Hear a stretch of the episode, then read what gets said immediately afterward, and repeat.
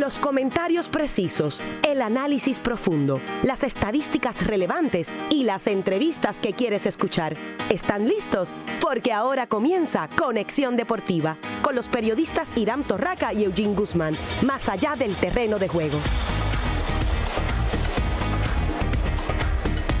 Saludos seguidores de los deportes, bienvenidos a otra semana de Conexión Deportiva por WPR 940 AM. Soy Irán Torraca, más adelante estará junto a mí en el estudio el compañero Eugene Guzmán. El menú de hoy lunes, bien sabroso con mucha, mucha información deportiva como siempre ocurre eh, luego del fin de semana. Estaremos hablando de tenis de mesa, de fútbol, de judo, de las grandes ligas donde siguen las firmas y los rumores relacionado a cambios y agentes libres, el béisbol invernal que ya está entrando la temporada regular en la recta final, el boxeo donde Canelo Álvarez eh, lució eh, muy bien, impresionó en su debut en las 168 libras, también vamos a hablar de lo que está pasando en la NBA, pero eh, como tema principal vamos a estar hablando sobre la Liga de las Américas que va a regresar a Puerto Rico, especialmente específicamente regresa a Ponce, al auditorio Pachín Vicens. Allí se jugará del 8 al 10 de febrero, viernes, sábado y domingo en el Pachín Vicens y allí estará Ponce formando parte del grupo D junto a los capitanes de Arecibo, también el, equipo de los Guaros de Lara de Venezuela y Universitarios de Panamá.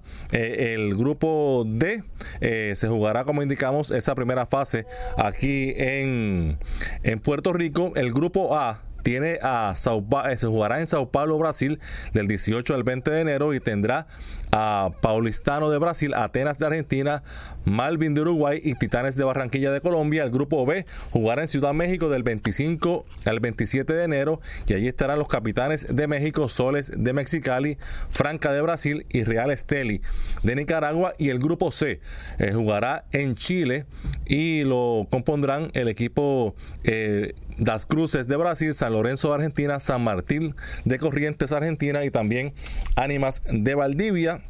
Los primeros dos de cada grupo avanzarán a la siguiente fase formando entonces dos grupos de cuatro para de ahí seguir hasta la gran final. Ya tenemos eh, línea telefónica, ya tenemos conexión con Jerry Misla, apoderado de los Leones de Ponce. Misla, saludo, bienvenido a Conexión Deportiva.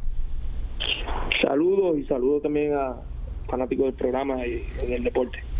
Bueno, eh, por segunda ocasión, los Leones albergando la Liga de las Américas. Eh, ¿Cómo se dio esta situación, esta decisión de nuevamente eh, participar y además de eso, ser sede de una de, de los grupos? Bueno, nosotros hubiéramos querido ser sede también el año pasado, obviamente por la situación del huracán María, pues no se pudo y tuvimos que viajar hacia Argentina. Eh, este año pues volvimos con la petición. Eh, nosotros desde que tomamos la rienda de la franquicia siempre hemos querido internacionalizar ¿verdad? la franquicia y la Liga de las Américas nos permite hacer esto. Eh, en términos eh, económicos, es un reto grande. ¿Cómo, cómo lo, enfrentaron la vez pasada que, que estuvieron, que fueron sede y cómo, cómo lo afrontan ahora con la situación quizás diferente que vive el país en relación a, que, a aquel momento? Pues mira, nosotros eh, entramos a los Leones de Ponce buscando aportar a, la economía de la ciudad, desde el punto de vista de todo lo que puede generar que los Leones participen y eso lo llevamos a todos los tópicos. La Liga de las Américas es uno, nosotros queremos que la sede se, se lleve en la ciudad, eso va a, obviamente a, aumentar la, la, economía en los hoteles, en los restaurantes, en las diferentes partes de la, de la ciudad.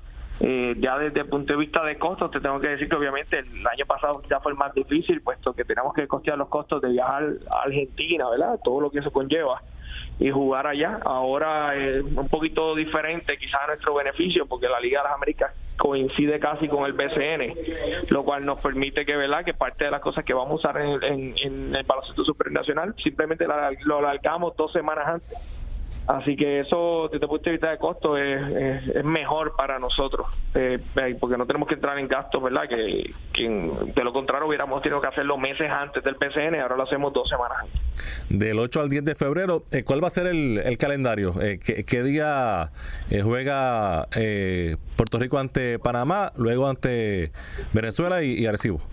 Mira, hoy fue que se confirmó la, la, la sede como tal. Eh, esto puede cambiar quizás un poquito los juegos, eh, pero yo entiendo que ya al final de esta semana debe estar el, itinerario revisado por FIBA de con quién jugamos qué día. Obviamente, eh, para la fanaticada de Puerto Rico, especialmente de Ponce, ese juego, aunque es un torneo internacional, el juego ante Arecibo es uno que me imagino que, que lo espera mucho por, por, la rivalidad que existe y porque Arecibo ha sido el equipo que ha eliminado a Ponce en los últimos años. Pues mira, sí, yo creo que la, rivalidad de Ponce y Arecibo una igual que igual que la tenemos con San Germán, ¿verdad? Eh, son eh, juegos que la gente de Ponce quiere ver. Eh, los primeros tres, 2013, 14 y 15 Ponce los eliminó. en al revés, se viró la tortilla ahora, ¿verdad?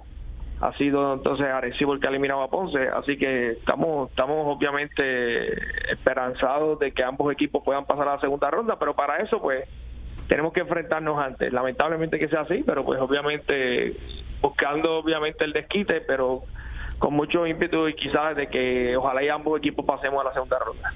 Eh, en caso de, que Ponce avance de ronda, eh, ¿le interesa albergar en la segunda ronda? Siempre, sí, sí, sí, siempre, siempre. Nosotros, la experiencia de hacer la Liga de las Américas en Ponce fue una eh, muy, muy, muy satisfactoria. Yo creo que FIBA vio eh, el resultado y por eso fue que nos otorgó la segunda ronda que ya ve. La fanaticada respondió y en aquel momento no conocían bien la liga, ahora sí la conocen. Y nosotros pues obviamente presentamos tener un equipo de contendor desde el primer día en términos de, de la plantilla de Ponce para, para esta Liga de las Américas, eh, ¿qué jugadores del, del roster de, de, Ponce de superior van a estar con el equipo y qué refuerzos van a tener para, para esta Liga de las Américas? Pues mira, obviamente no, no, no se tienen todos los nombres eh, eh, todavía, hay que esperar. hay muchas cosas pasando en el PCN y, y, queremos tener la plantilla lo más parecida al roster del PCN posible y hay que esperar el, sorteo de jugadores de, San Germán, si que en efecto recesa, eh, y obviamente ver cómo se mueve el sorteo de nuevos ingresos, pero sí te puedo decir que la, nosotros estamos estructurando una plantilla que gira en torno a Víctor Lee, a Ángel Daniel Pasallo, y casi seguro ya el, mismo refuerzo Adrian Uter del año pasado eh, debe estar, estamos girando en, base a esos tres. Pero es importantísimo que Lee y Vasallo y Uter estén desde el primer día. Eh, Jeremy, la mencionaste el, la situación de que, de que esta Liga de las Américas va a iniciar en febrero cuando la, la temporada acá inicia en marzo, así que eh, va a estar el equipo, los jugadores en condición, ya practicando, integrados, ya preparándose para, para el BCN, así que me imagino que, que, parte también de la, de la razón por la que eh, decidieron eh, participar es esa, ¿no? Que, que le permite también a Ponce caer en tiempo y estar mejor preparado para el inicio del BCN. Bueno, como te dije, aunque el PCN hubiera sido más tarde, lo íbamos, lo íbamos también a, considerar. Eh, esto es simplemente, ¿verdad?, a beneficio de nosotros. Eh, pero el, el, PCN, nosotros tenemos que empezar a, practicar ya el 10, 11 de enero, es que se empieza a practicar. So, vamos a tener por lo menos un mes antes eh, algunos muchachos practicando. Hay algunos que quizás van a llegar dos, tres semanas antes del torneo, pero, pero la mayoría debe empezar casi un mes antes. Eh, en cuanto al, BCN, precisamente eh, mañana eh, hay una reunión sumamente importante. Se debe saber definitivamente ya los equipos que van a participar, la cantidad de equipos y cuáles equipos van a participar, fecha del sorteo de, San Germán, como, como indicaste, y, otros equipos que quizás puedan recesar. ¿Qué expectativa tienen de esa reunión de mañana? Pues mira, eh, eh, recibimos una comunicación que la, reunión estaba eh, se había movido para el jueves, así que ya no será mañana, ya es el jueves. así que ese día nos enteraremos de qué pasa con, con el equipo de Mayagüez, el equipo de Isabela, mayormente eso lo y Dulce, ver lo que pasa. Si no hay noticias nuevas, entiendo que el draft de San Germán va a ser ese mismo día. Eh, es un draft eh, que hay muchos nombres ahí que pueden ayudar a muchos equipos. Sí, pero pues obviamente el draft va a depender de si entra Isabela y si entra Mayagüez. Eh, por ejemplo, Ponce es un equipo que si entra Isabela y entra Mayagüez, pues yo cojo sexto lugar. Si entra, si no entra ninguno, pues pueden ir del cuarto al sexto lugar. O sea que varía mucho con lo que puede pasar. Eh, ¿El orden va a ser eh, del que llegó último al primero? Si Isabela entra, pues Isabela tendría el primer turno, después lo tendría un Macao, después lo tendría Aguada, Fajardo, y si entra Mayagüez, Mayagüez y después nosotros. Eh, en términos de, de esta próxima temporada del BCN, al momento, siete equipos confirmados. Obviamente se está haciendo el esfuerzo para que eh, exista una octava franquicia participando, como fue la temporada pasada. Desde tu punto de vista como apoderado y que obviamente en eh, la parte difícil, la parte económica, pues eh, son ustedes los que tienen que, meter mano cuando la situación no va como quizás como esperan. el que se juegan con siete equipos, para ti como apoderado, ¿cómo tú lo verías? Pues mira, no, no es lo que queremos. Yo creo que, que hay alternativas este año para que se jueguen mínimo con ocho. Eh, así que no, no, no he considerado esa otra parte. Eh, porque vuelvo y te digo, hay, muchas alternativas para que se juegue con ocho franquicias. Eh, que se juegue con nueve, pues ya eso va a depender, ¿verdad? De que se den varias cosas. Pero por darte un ejemplo, si, si, si no se llega a un acuerdo con Mayagüez, yo soy de los que pienso que la liga entonces debe correr el equipo de Mayagüez. Eh, por dar un ejemplo, creo que es una situación eh, favorable desde el punto de vista económico eh, con respecto a cómo la liga corrió San Germán hace dos años, donde desde el punto de vista económico era bien difícil. Este año en Mayagüez sabemos que siempre ha habido una aportación municipal y eso hace que la liga pueda asumir un riesgo menor. Así que eso, eso por lo menos, esa, esa sería mi, mi, mi posición y mi votación.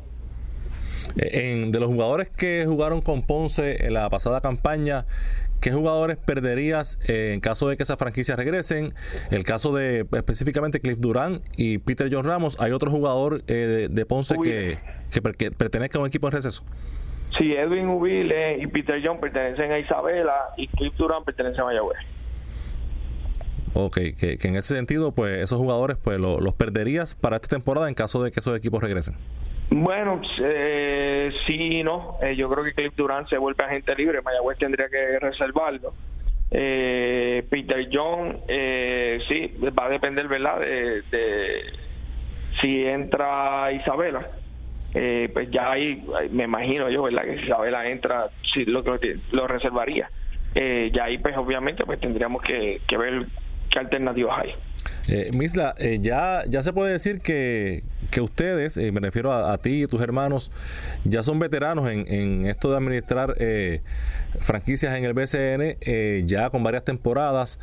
¿qué, ¿Cuál es, tu visión en, términos del futuro del BCN para, para evitar esta, esta incertidumbre que básicamente ha sido la norma durante los últimos años de qué equipos juegan, cuántos juegan y que a veces, eh, restando un par de meses para comenzar una temporada, pues todavía no se sabe a ciencia cierta qué equipos van a jugar, cuántos juegos se van a jugar, etcétera?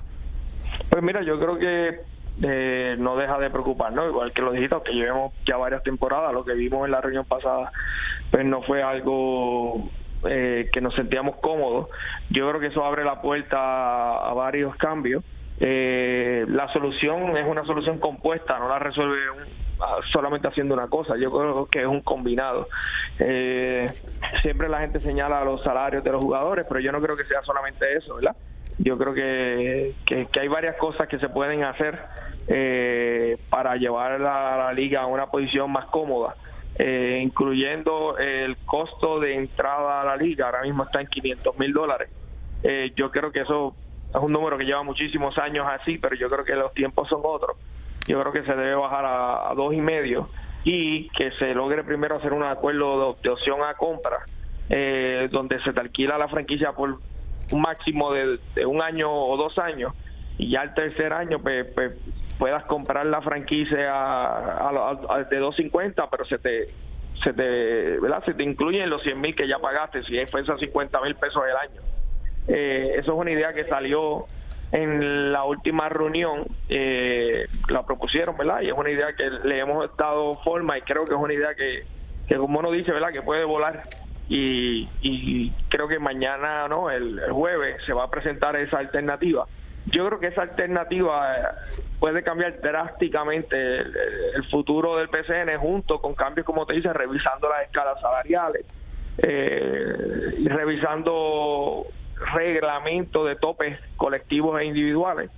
Eh, junto con otras cosas, yo te diría que esa es la más específica, la de el pago de entrada a una nueva franquicia. Puede cambiar el BCN de manera que pueden entrar quizás cuatro franquicias de cantazo. Así que yo te puedo mencionar quizás franquicias como Trujillo Alto, Manatí, Coamo, eh, Guayama, que ahora mismo está terminando las cosas de su cancha, pero puede devolver. Eh, eh, hay muchas franquicias que eso podría ayudar, porque no, no es lo mismo decir compro, gasto 250 mil dólares y hacer un equipo, quizás invierto 50 mil con opción a compra y hago un equipo. Son dos cosas bien, diferentes.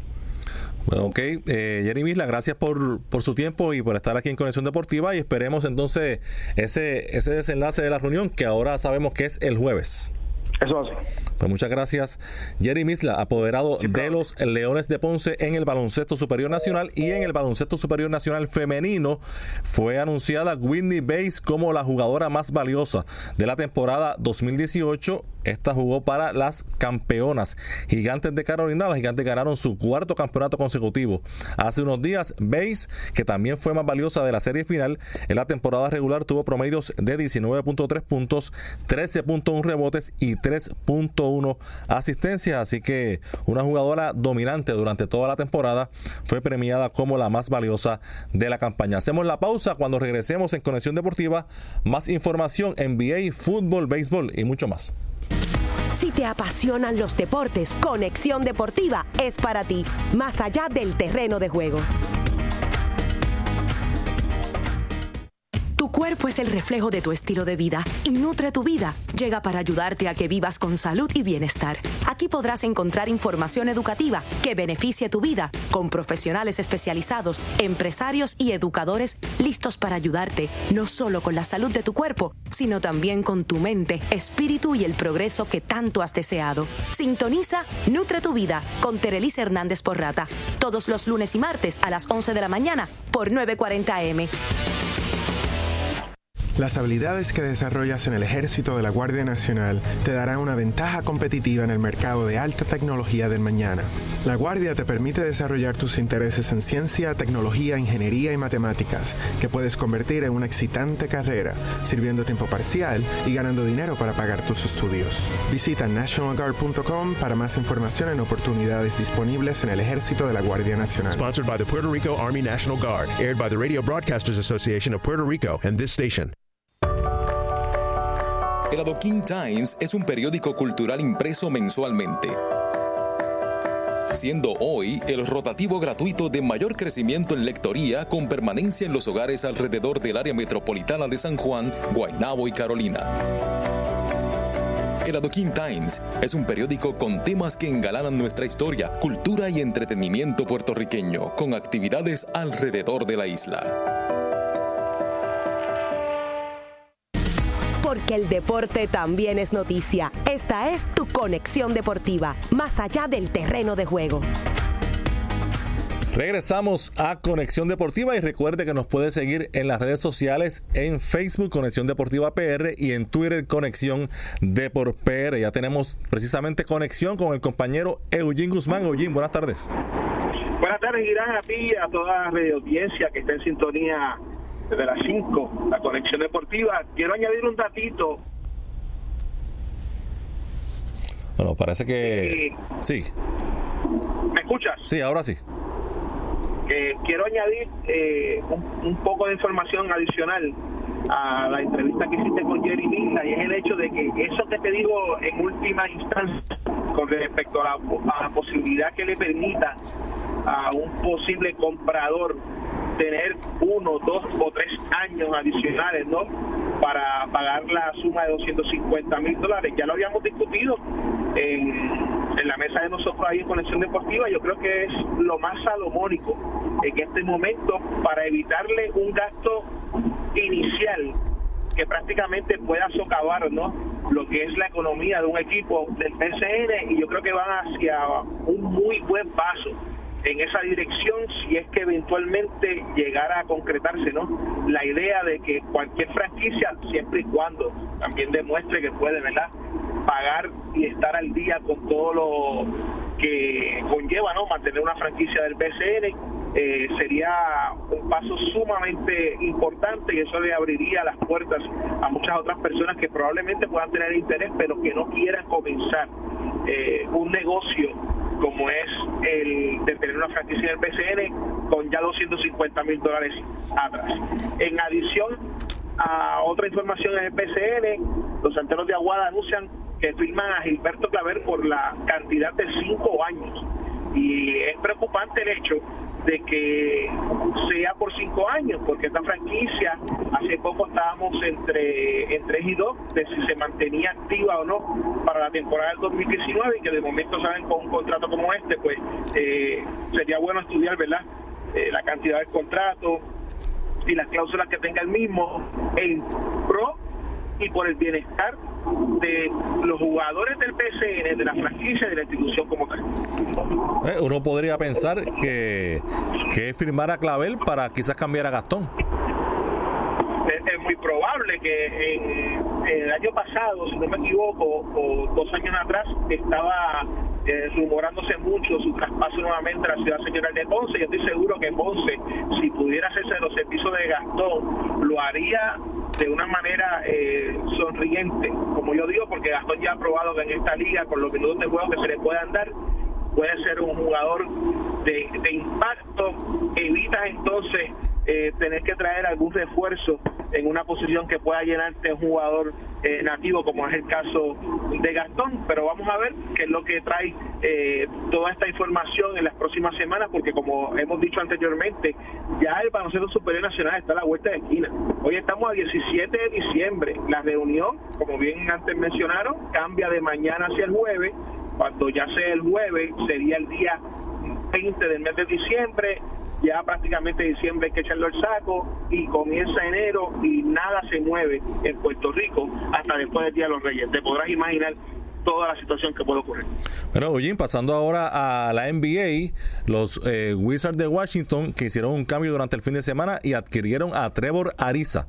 Anoche vencieron 128 por 110 a los Lakers de Los Ángeles. John Wall, 40 puntos, 14 asistencias. Este es un equipo eh, en donde había eh, un, huracán, no una tormenta, un huracán interno, pero aparentemente la situación se ha ido resolviendo, están jugando mejor y esa adquisición de Ariza es un cambio en el que dieron a eh, Ubre, a Kelly Ubre y a Austin Rivers, pues habla de que quizás están pensando que pueden hacer un, un empuje y colarse en la postemporada. Pues eh, como una analogía, pudiéramos utilizar ese cambio con lo que pasó con María aquí en Puerto Rico, donde eh, el huracán era inminente, llegó, sabían que había una situación difícil, pero había mucha gente que pensaba que aquí no había pasado nada y continuaban haciendo las cosas de la manera incorrecta. No sé si para los Washington Wizards es la manera incorrecta o no, pero hasta hace poco, como tú bien dices, esto era una debacle total en ese equipo y no se hablaba de traer personal, sino de salir de jugadores, buscando eventualmente, ¿verdad? Una mejor, eh, como yo digo, mejor posición en esos que no entren a la postemporada para tratar de coger algo en el draft que les pueda eh, solucionar eh, su situación a mediano y a largo plazo pero cambia todo el panorama por completo. Yo creo que Trevor Ariza, un jugador que estaba siendo codiciado grandemente por el equipo de los Lakers de Los Ángeles, porque es ese jugador que puede defender a los jugadores en la posición 3 y 2 y hacerle sumamente difícil el trabajo, algo que había hecho con mucho éxito el año pasado en Houston. Houston al día de hoy está pagando la no firma de Trevor Ariza y vamos a ver si Washington se coloca como uno de los contendores más en la conferencia del Este, que como todo el mundo sabe, esa conferencia está totalmente abierta en el alcohol deportivo y el que mejor mueva sus fichas antes de la fecha de cambio que será en febrero. En ese juego, LeBron James en 32 minutos, apenas 13 puntos, tiró eh, de 16-5 de campo. Era un juego bastante discreto para LeBron James. Había hecho un triple doble junto a Bull en el juego anterior, sin embargo, parece que la criptonita se, se apoderó de él porque, lógicamente, sabemos que LeBron James no es un jugador de ese tipo de Bueno, y hablando de triple dobles, Ben Simmons logró uno ayer. Eh, Eugene, Ben Simmons 22 puntos, 11 rebotes, 14 asistencias en victoria de los Sixers sobre los Cavaliers. Además, eh, ayer eh, jugaron los Mavericks, pero Barea no vio acción, está resentido de una rodilla. Dallas perdió ante Sacramento 120 por 113, perdió en su cancha, lo que es una rareza en tiempo reciente porque los Mavericks habían estado jugando muy bien en, su, en su arena también ayer los Nuggets de Denver vencieron 95 por 86 a los Raptors de Toronto. Es la segunda victoria. Los dos juegos de esta temporada eh, Denver le ha ganado a Toronto. Así que eh, dominando al equipo, al mejor equipo en la conferencia del Este. Interesante, los Nuggets jugando muy bien. 20 victorias, 9 derrotas. Los Raptors están jugando ahora para 23 y 9. También ayer el Heat de Miami venció 102 por 96 a los Pelicans de New Orleans. En otros partidos los Pacers vencieron a los Knicks 110 por 99, los Knicks 9 y 22, no ven la luz al final del túnel y en otro partido los Nets de Brooklyn, en un partido en que nadie guardió, vencieron 144 por 127 a los Hawks de Atlanta, ocho jugadores de los Nets anotaron en doble dígito. Parece ser la consigna este año, nadie gardea en la NBA con todos esos abultados este eh, encuentros donde tú dices, pero ¿dónde se ha ido uh, la defensa? Y pensar Irán, que la defensa muchas veces se dice que es la que gana el campeonato, pero parece que todo está cambiando en el mundo y la NBA no es la excepción. Oye, en las grandes ligas, Eugene, eh, Wilson Ramos firmó por dos temporadas y 19.5 millones de dólares para hacer el receptor en las próximas dos temporadas de los Mets de Nueva York. Los Mets estaban buscando un cambio con los Marlins por JT Realmuto. También se hablaba de que tenían interés en otros receptores agentes libres, pero se cansaron de esperar por Realmuto y eh, por los Marlins para hacer el cambio por Realmuto y entonces firman a Wilson Ramos, que es un jugador que cuando está saludable es de los mejores receptores ofensivos en las grandes ligas. Así que los Mets siguen invirtiendo y siguen invirtiendo para ganar ahora.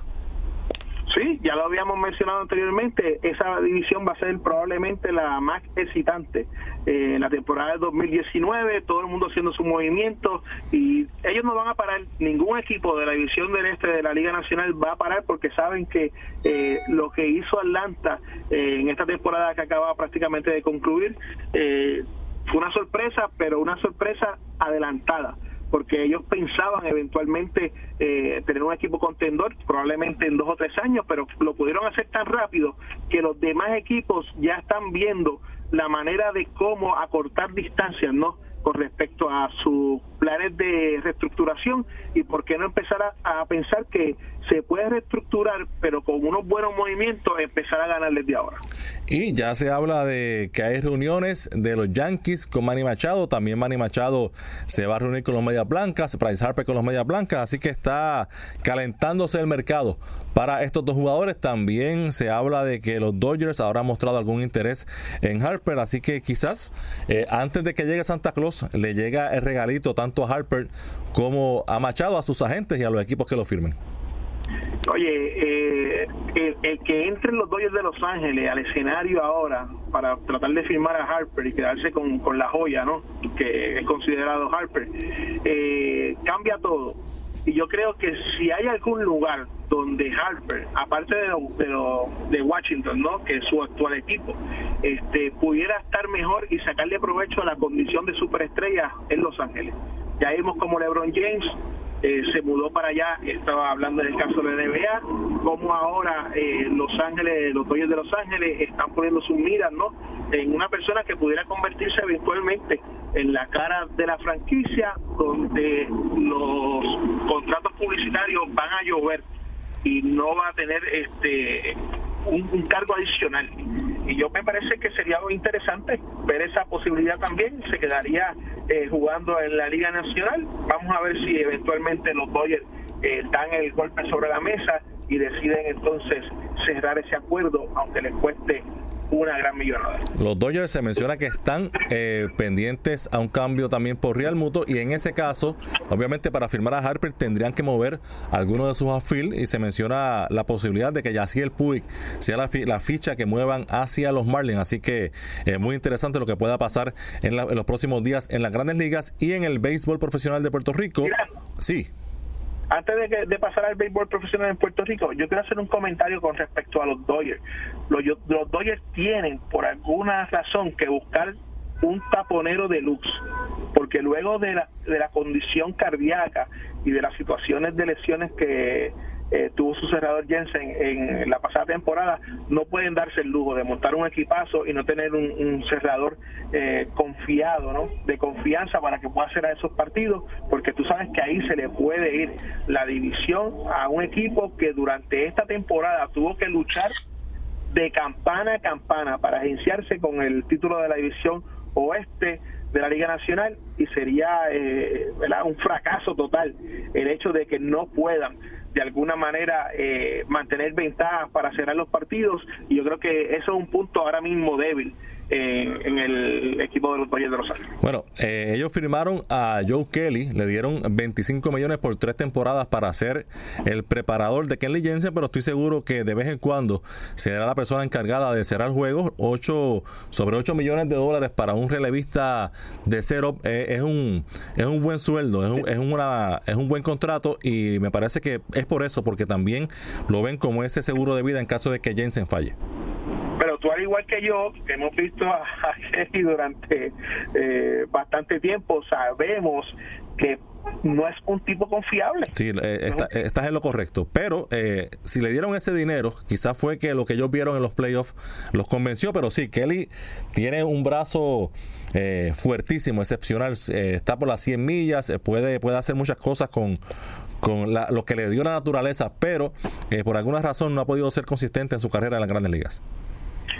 Eso es así. Este, yo voy a pausar un momentito porque estoy llegando aquí a la estación luego de un super tapón para la entrevista que tenemos en los próximos minutos. Seguro, pues vamos a seguir acá, eh, como indiqué, con el béisbol de las grandes ligas. Ah, ayer hubo victoria de Santurce sobre Mayagüez. Caguas le ganó a los gigantes de Carolina y el standing presenta en este momento a Mayagüez que está dominando cómodo con 17 victorias, 9 derrotas. Carolina está segundo con 13 y 13. Santurce está tercero con 12 y 13 y Caguas, los bicampeones del Caribe, están en el sótano con 9 victorias, 16 derrotas. Recuerden, la temporada es de 36 juegos clasifican 3 a la postemporada, así que la situación para Caguas no es eh, que sea de pánico, pero ya la temporada no es joven y estar a 3 juegos de la tercera posición, a 3 y medio de la segunda, pues eh, la verdad que el tiempo apremia y los criollos tienen que apretar el paso en esta recta final. Hoy no hay partidos, pero sí hay una actividad en el estadio Baro Roldán de Gurabo, donde habrá una competencia de cuadrangulares, donde estarán participando eh, varios peloteros, entre ellos Kenis Vargas, que es el jugador que está quemando la liga, está líder en, está segundo en bateo, está con líder en cuadrangulares, segundo en empujadas, segundo en anotadas, una gran temporada para Kenis Vargas, que lamentablemente para los indios es probable que lo pierdan eh, porque tiene que reportarse a Japón, donde firmó contrato millonario. Pausamos en Conexión Deportiva, cuando regresemos, más información deportiva. Si te apasionan los deportes, Conexión Deportiva es para ti, más allá del terreno de juego. Eric Delgado y Marlene Figueroa quieren que cada día comience con buena vibra y buena música. Llegó la mañana, estamos levantando. Marlene y Eric, el 3 controlado. Eso quedó grabado, mañana lo quiero. Deporte. Somos unos veteranos, por eso es que le damos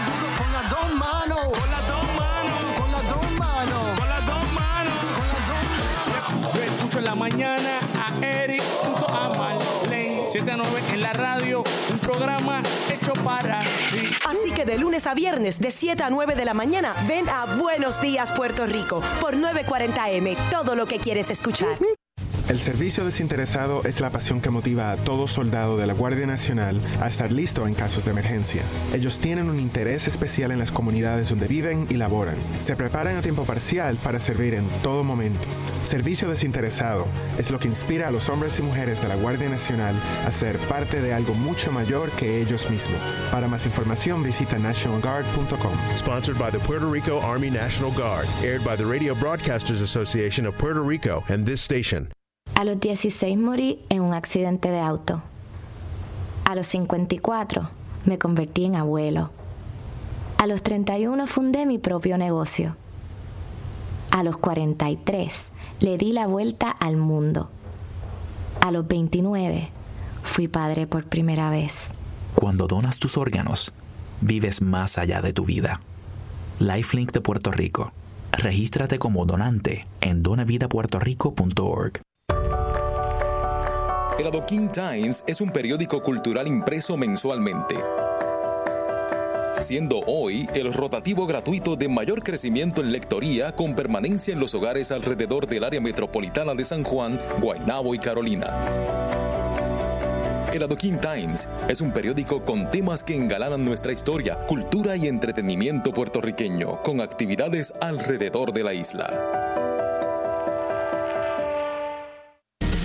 Porque el deporte también es noticia. Esta es tu conexión deportiva, más allá del terreno de juego. Regresamos a Conexión Deportiva y en una noticia muy agradable, Puerto Rico en el softball femenino cuarto en el mundo, en una clasificación excepcional. Esperamos eh, mañana eh, poder tener aquí a directivos de la federación para hablar sobre ese gran logro del softball femenino puertorriqueño en el tenis de mesa del 1 al 3 de febrero en el Coliseo Mario Quijote Morales de Guaynabo. Será la tercera Copa Panamericana. Allí el público puertorriqueño podrá ver tendrá la oportunidad de ver en acción a las hermanas Díaz, a Brian Afanador, Daniel González, los mejores 16 atletas de este deporte de tenis de mesa en la rama femenina y masculina en acción en este evento que se celebrará en Guaynabo. Y en el boxeo este fin de semana Canelo Álvarez ganó su tercer campeonato en una tercera categoría distinta en las 168 libras. Venció a Rocky pero no fue a Rocky Balboa fue a Rocky Fielding el británico Rocky Fielding que subió al ring como el campeón de la AMB en la división supermediano. Eh, Canelo, aunque peleó ante un rival de cuestionable calidad, hay que decir que impresionó, porque Fielding le llevaba 4 pulgadas de estatura, Canelo estaba haciendo su eh, primera pelea en ese peso, Primera vez en el Madison Square Garden y primera pelea del contrato que firmó con la compañía de internet Dazón por 365 millones y 11 combates. Impresionante, tumbó a Fielding en cuatro ocasiones ante un rival más alto, de más alcance. Lo que hizo Canelo fue atacar los planos bajos, ese gancho al cuerpo, ese gancho al hígado, estuvo todo el tiempo certero. Fielding, aunque intentó, hay que decir que intentó, conectó varias veces a Canelo, pero no, de verdad no tenía potencia en su golpes y como indiqué ese gancho al cuerpo estuvo entrando en todo momento y eso le dio esa impresionante victoria a Canelo que es campeón de la AMB y el CMB en las 160 libras, ahora campeón de la AMB en las 168 y por ahí se mantendrá jugando entre esos dos pesos porque los dos lo hace bien hasta el momento y buscando eh, no tan solo las mejores peleas, sino, y esto lo pudimos ver en la transmisión que vimos en, a través de la aplicación de, de Son, eh, boxeadores que estén atados promocionalmente a esta empresa que para los que no lo sepan es una empresa de internet que usted paga una suscripción de 10 dólares al mes y puede ver boxeo, artes marciales mixtas durante todo el año. Las carteleras se quedan, eh, las peleas se quedan ahí eh, en esa aplicación que usted la puede ver cuando quiera, si, si está suscrito. Así que ese parece ser el futuro de no solo del boxeo, del deporte en general, en términos de eh, la, la, televisión, que ya no va a ser como, como era en otros tiempos, sino va a ser así en el teléfono, en la tableta, en la computadora ya no es el futuro, Irán. Ya prácticamente es el presente. Si lo ponemos a ver, tuve que bajar la aplicación un mes gratis, se ve de show, la moví a mi Apple TV y la vi por el, por el televisor, ¿no? En casa, muy bien. Y como tú bien dices, entro nuevamente hoy y puedo ver la pelea, así que yo creo que ya, ya es el presente. Y una transmisión de mucha calidad. Claro, excelente. Brian Kenny, Sugar Ray Leonard, en fin, eh, eh, ese es el, eh, es el presente, ya no podemos pensar que es el futuro, es el presente. Los que amamos el fútbol y, lo vemos, sabemos que muchos de, de los partidos ya se transmiten directamente, las ligas más grandes de Europa se transmiten por, por, por aplicaciones internet y las grandes empresas, entiéndase NBC, Being Sports, eh, Movistar en, España, ya tienen paquetes destinados a eso. O sea, que ellos te dan ciertos canales, pero si quieres ver la mayoría de los partidos, tienes que entonces entrar y verlos por, por esas aplicaciones.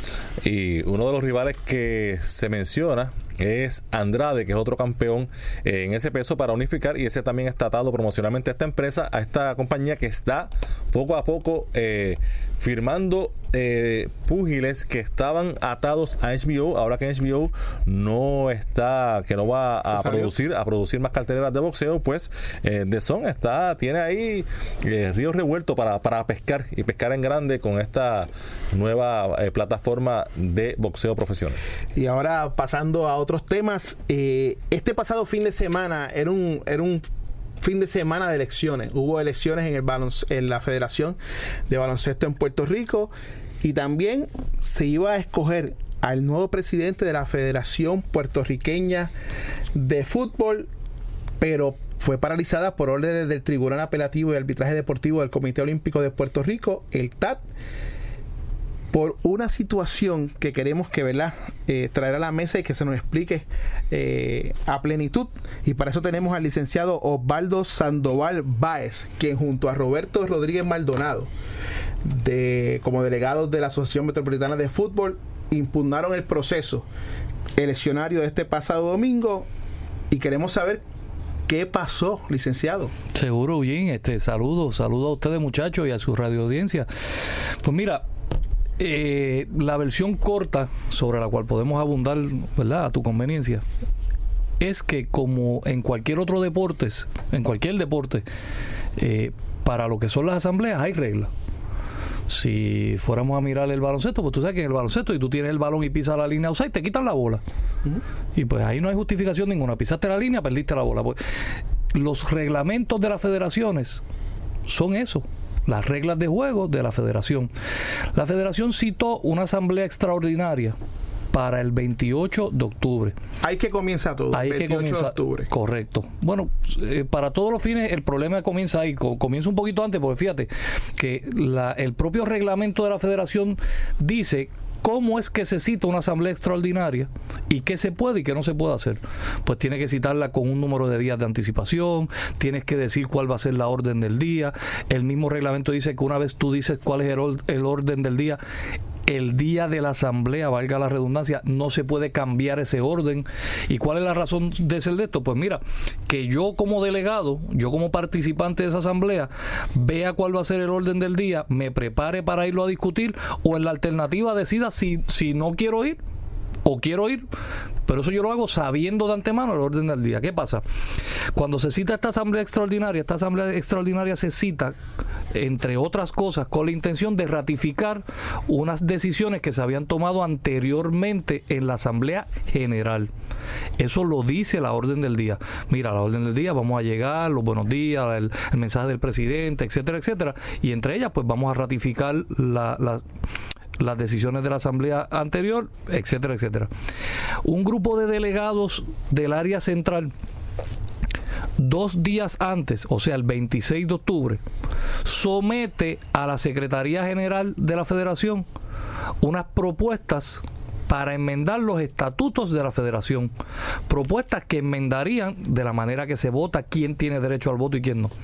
Voy a hacer un paréntesis aquí el reglamento de la federación dice que sea asamblea ordinaria o extraordinaria, tú lo tienes que notificar por lo menos siete días antes a todo el mundo. Ellos se lo notificaron dos días antes y solamente a la secretaría. Llega el día de la asamblea extraordinaria y este grupo de personas se levantan y presentan una moción para enmendar el orden del día.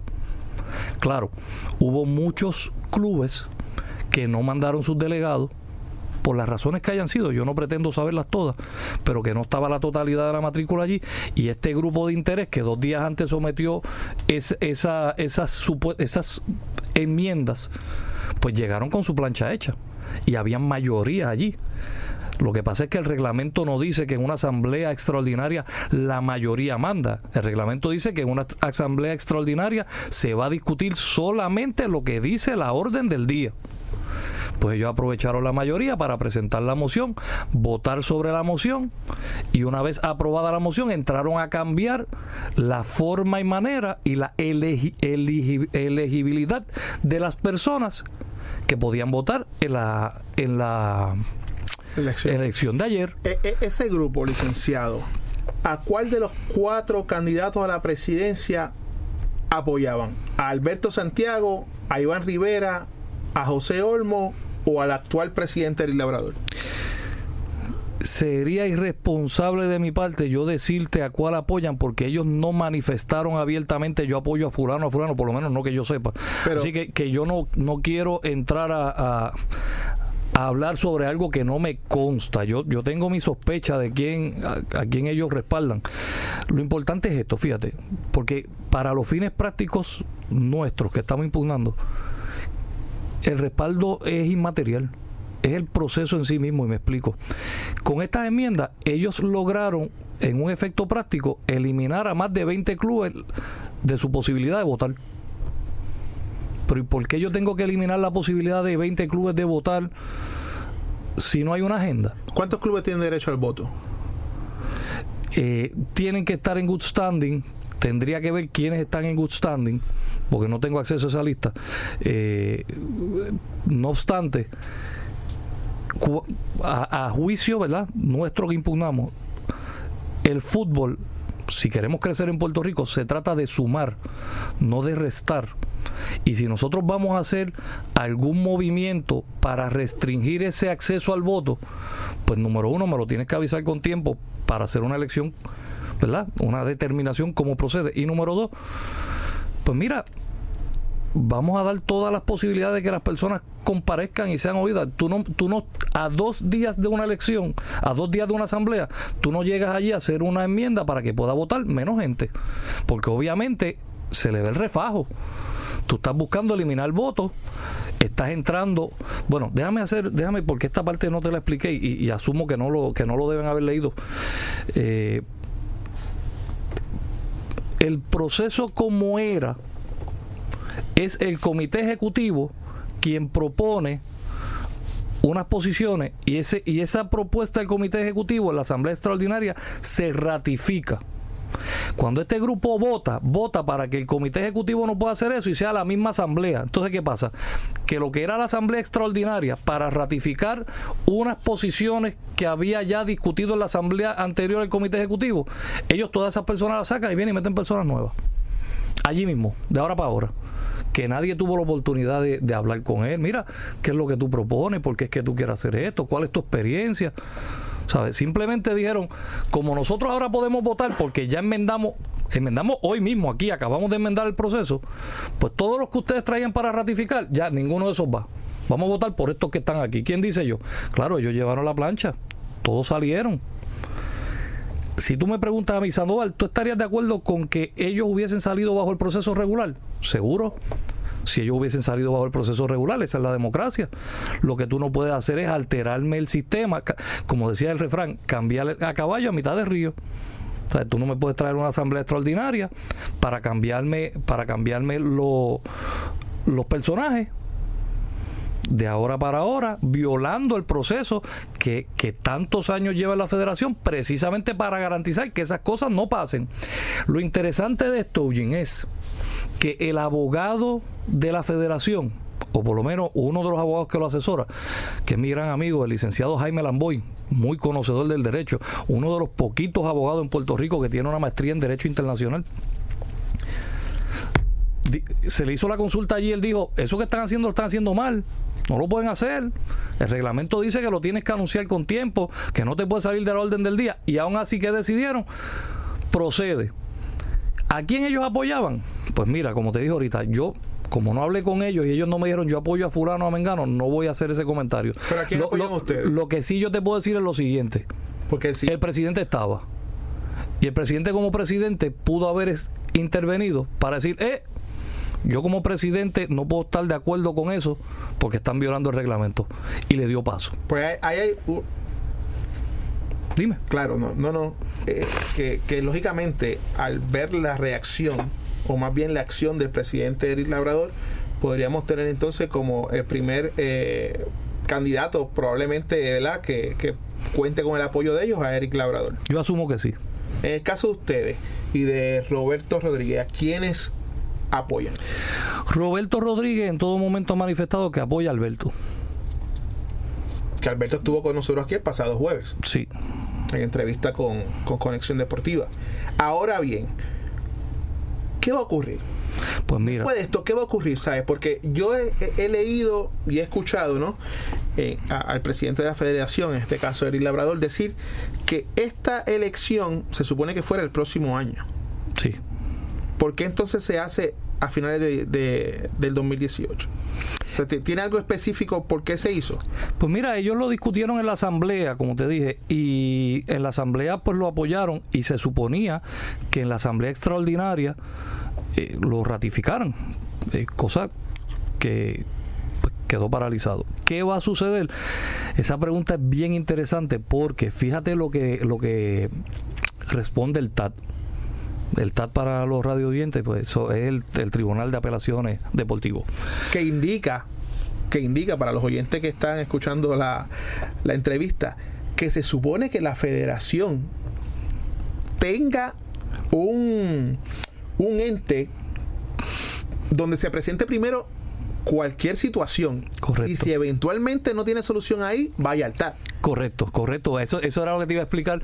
El, el mismo reglamento de la federación dispone para que se haga un ente que sería el, equi- sería el equivalente a un tribunal administrativo. Correcto. Aunque no lo llama así per se. Pero es lo que es. Pero es lo que es. En, en la, en- en la práctica eso es lo que es. Donde uno, cuando tenga una situación como esta, pueda acudir y ellos lo puedan eh, atender. Pero nunca lo hicieron. No existe, o sea, no, no es que existió y dejó de existir, o, es, es que nunca lo crearon. Entonces, ¿qué pasa? Que cuando uno trae un reclamo de este tipo frente a ellos, la propia, la propia federación me contesta por escrito. O sea, cuando, cuando yo hago mi escrito inicial, yo lo hago a la secretaría. Porque yo leo el, reglamento y veo que dice que es con ellos que tengo que radicar.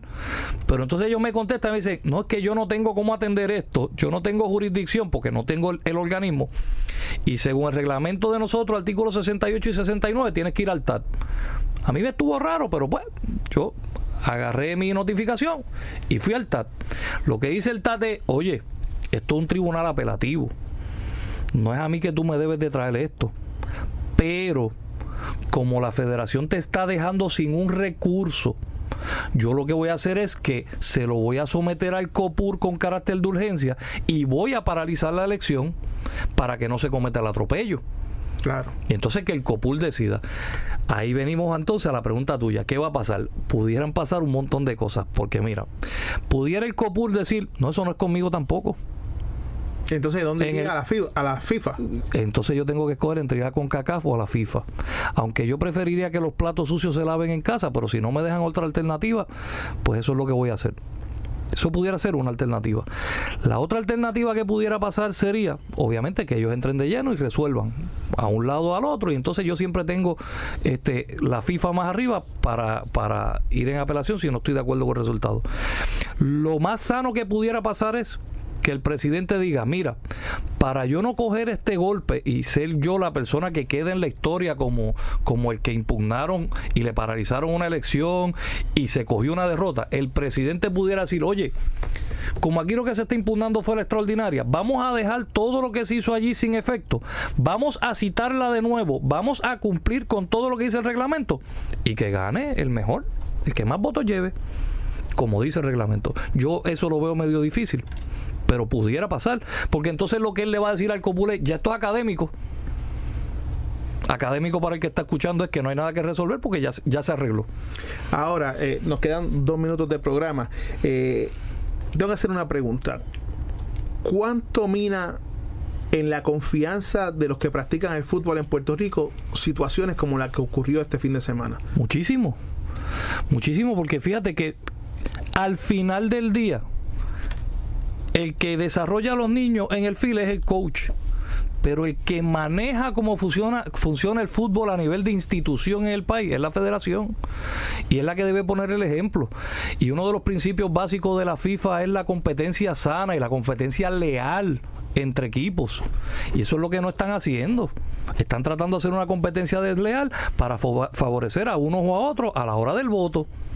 Pues si tú tienes más votos que yo, pues vamos a hacerlo como es y va y lo coge y me gana. Pero ¿por qué yo tengo que cambiar el proceso eleccionario de esa manera, violando todos los reglamentos? O sea, vamos al fil y el nene que, que, da una falta a propósito y evita el gol, tú le sacas una tarjeta amarillo, roja directa, pero entonces cuando vamos nosotros a hacer las elecciones, vamos a hacerla como sea, por, con tal de ganar. Eso no está bien. Eso no está bien como quiera que lo mire. Entonces, hay muchas personas que están de al lado acá que dicen, mira, esa pelea es por controlar los 6 millones de pesos que va a mandar la FIFA para acá. Eso es lo que la gente piensa, eso es lo que la gente comenta por lo bajo y nosotros pues, no queremos que eso pase de esa forma. Que la larga es lo que está lo que se expone, ¿no? Claro. El control de esa millonada de presupuesto. Claro. Que como bien todo el mundo sabe, eh, FIFA le envía a cada una de sus 206 o 208 eh, federaciones a nivel mundial. Correcto. Eh, es una pena, ¿no? Que, que el fútbol que es un deporte que eh, va en crecimiento, no logre todavía en 80 años de historia que lleva la federación eh, solidificarse y, y ser un ente que une a las personas. O sea, aquí está todo el mundo manga por hombro, unos se quieren perpetuar en el poder, otros quieren adueñarse del poder, pero no de la forma correcta. Y, tienen que llegar a un acuerdo por el, por el bien del fútbol, porque lo que se ve en el terreno de juego va diametralmente opuesto a, las cosas buenas que eventualmente quisieran ¿no? las personas que aspiran a cargos de poder en la federación. Totalmente de acuerdo. Licenciado, muchas gracias por estar con nosotros. Conexión Deportiva de 5 a 6 está disponible para cuando quieran expresarse y le vamos a dar seguimiento a esta noticia porque eh, es una noticia bien importante y que no vamos a dejar morir en Conexión Deportiva. Tal vez otros programas deportivos no le vayan a dar el espacio, pero nosotros sí le vamos a dar espacio aquí. Siempre a la orden. Bueno, y hoy, Irán, ya para finalizar, a las 12 de la, de la tarde hubo eh, el famoso draw o el famoso sorteo de lo que va a ser eh, los octavos de finales de la Champions League. Sorpresa, para algunos, no tan sorpresas para otros. La Roma va contra el Porto de Portugal, una de las eh, serie más difícil, el Manchester United se enfrentará al Paris Saint Germain, así que uno de los grandes se va de inmediato en esta eh, ronda de octavos de finales. El Tottenham de Inglaterra se enfrentará al Borussia Dortmund de Alemania, el Ajax contra el Real Madrid. El Real Madrid no viene jugando muy bien, pero de aquí al 13 de febrero cambian tantas cosas que puede pasar eh, lo mejor o lo peor. El Lyon se enfrentará al Fútbol Club Barcelona en otra de las series que va a sacar a uno de los grandes y probablemente contendores al título.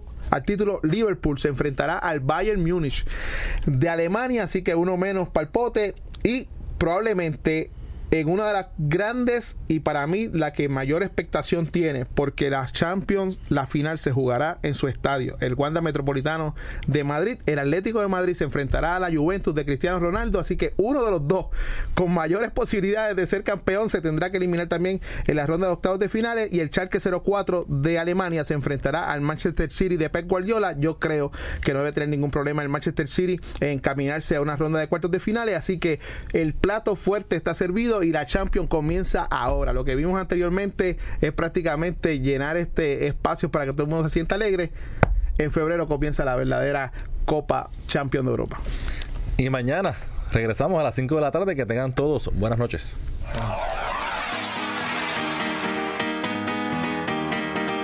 Esto fue Conexión Deportiva con los periodistas Irán Torraca y Eugene Guzmán. Conéctate de lunes a viernes a las 6 de la tarde. Conexión Deportiva, más allá del terreno de juego.